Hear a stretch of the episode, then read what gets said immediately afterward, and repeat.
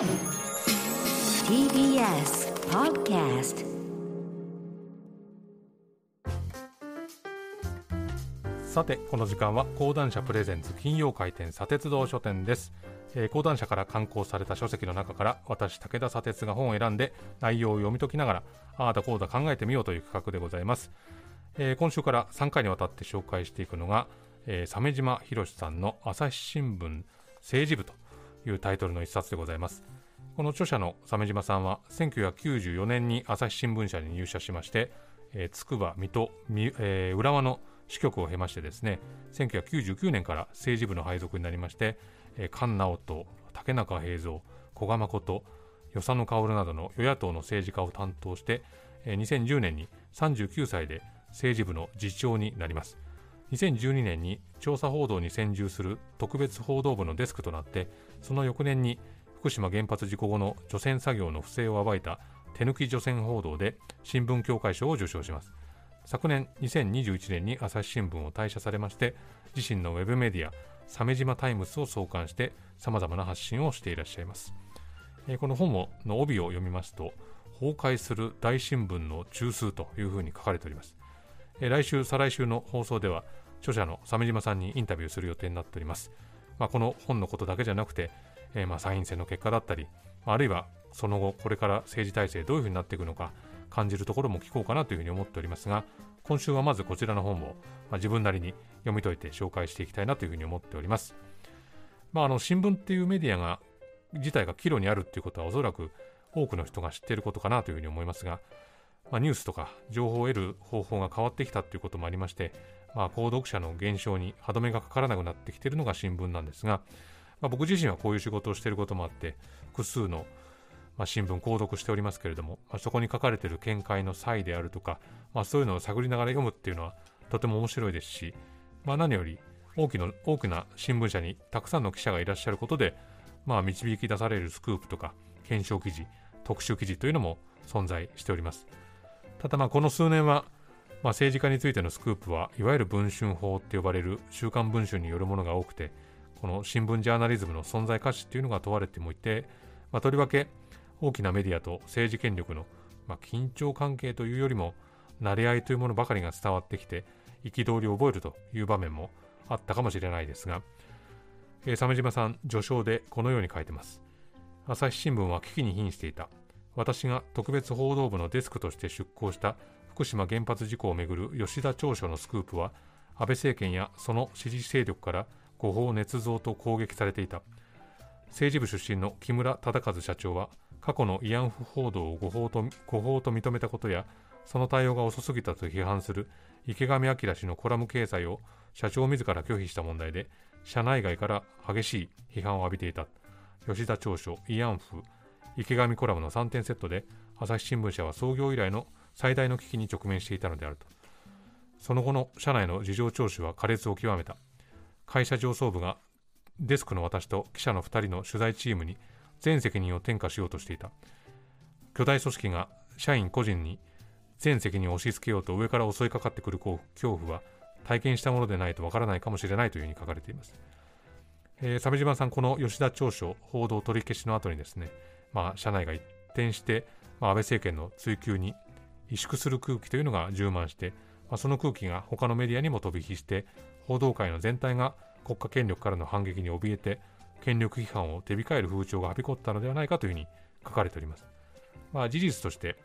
まあ、よく知られていることですが、民主党政権下では11位だった日本の世界報道自由度ランキングっていうのがこれ急落しまして、えー、今年2020年には71位というところまで落ち込んでいます。まあ、一体なぜこういうことになってしまったのかと、まあ、自分のキャリアを振り返るように書いています。あの大手新聞社の新人っていうのは多くはまずですね地方の県庁所在地にある支局に勤めるのが、まあ、通例で、まあ、中でも県警本部の記者クラブに配属されて警察官を取材するいわゆる札回りというのを担当することが多くて鮫島さんも同じように、まあ、まずは札回りの仕事から始めたんですけれども、まあ、この札回り制度についてこういう書き方してます。えー、札回りで特ダネを重ねた記者が支局長やデスクに昇進昇進し、えー、自らの成功体験を若手に吹聴して歪んだ記者文化が踏襲されていくと警察は記者同士の競争意識につけ込み警察に批判的な記者は特ダネを与えない、えー、日本の新聞記者の大多数はこうした札回りの洗礼を受けそこで勝ち上がった記者が本社の政治部や社会部へ栄転していく敗れた記者たちも札回り時代に埋め込まれた特ダネへの欲求や抜かれの恐怖の DNA をいつまでも抱え続けるというふうに書かれています。まあ、情報をつかむとか情報を教えてもらうっていうのはとても大変な作業であるとは思うものの、まあ、ともすれば批評する批判的に捉えるという視点を失いかねない作業にもなりますそれこそ僕はあの先日亡くなった小田島隆さんと僕が対談した時に僕がどうして小田島さんそんなにたくさん新聞社からのコメント取材を受けてるんですか？というふうに聞いたらいや確かにそうだよねっていう感じの反応しながらあの新聞のコメント取材っていわば少ないギャラでスリッパを持たされてあいつの頭叩いてこいっていうのと同じだよねっていう、まあ、いかにも小田島さんらしい言い方してましたけど、まあ、この感じっていうのは自分としても同感で、まあ、たまに僕もコメント取材を受けたりするもんですからどうしてそれわざわざ自分たちの会社以外の人に聞くんだろうと。自分たちで書けばいいのになって思ったりもするんですけど、まあ、そうやってこう意見を述べるということ自体が苦手なのかもしれないですね。昨年1回だけ朝日新聞が社説で東京オリンピックの開催っていうのを問題視したことがあって、まあ、そのこと自体が朝日がようやく踏み込んだっていうふうに評価する声っていうのも業界内にあったんですけど、まあ、SNS とか、まあ、ネットニュース、まあ、そしてラジオとかいろんな媒体からニュースを得ている人からしてみたらえそんなこと今更言ってるの？っていうふうに感じた人も多いんじゃないかと思うんですけど、まあ、新聞の世界の中新聞の世界の中だけでこう丸々新聞がすっぱ抜いたとかどうして我々丸々新聞これを終えてなかったのかってことをやってると、まあ、実は外から見るとかなり視界が狭くなってる可能性っていうのもあるんじゃないかなというふうに思いますね。この政治部と政治家の関係っていうのは、まあ、記者としては密着しているわけですけど、まあ、世間はそれを癒着というふうに見てしまうところもありますよね。えー、鮫島さんこういうふうに書いてます。政治家への密着は癒着として切り捨てられる時代でもある。もちろん癒着はいけない。だが、政界の内実を知り尽くす政治記者が激減したのも事実であろうと。政治家の発言をただ報じるばかりの新聞各紙を見れば明らかだと。政治家と距離を置いて表面的な事象を伝えるだけで政治報道の役割を果たしたと言えるのかと。まあ、1999年に政治部に着任した鮫島さんは当時は小渕恵三政権で、まあ、総理番の仕事から始まるわけですね。まあ、この総理当時の総理番っていうのはぶら下がり取材っていうのが許されていて総理が官邸内や国会内を移動するたびに、肩を並べてですね、直接質問するってことが許されていて、まあ、もちろん事前通告の必要もないし、これが毎日おおむね5回以上あって、まあ、ここでどういうことを言ったのかっていうことが、まあ、各紙一面のトップになることっていうのもよくあったんだそうなんですね。ちなみに、安倍晋三首相や菅義偉首相のような、出来レースのような記者会見とはまるで違うというふうにこう回想されております。その後、外務省の担当になって、まあ、野党クラブの担当になって、えー、菅直人の番記者になったり、まあ、その後、小泉政権が発足した後は官邸担当になって、えー、当時の竹中平蔵大臣の担当になると、まあ、いろんな政治家と対峙をしていくわけですね。まあ、政治家っていうのは政治記者に様々なオフレコを話すと、まあ、それは自分だけに話しているものなのか、あるいはあちこちに言い回っているものなのか、それすらわからないわけですが、まあ、だからこそ、このオフレコというのには注意すべきというふうに書かれております。えー、こういうふうに書いてあります。えー、政治家が政治記者にオフレコで話す情報には必ず思惑がある。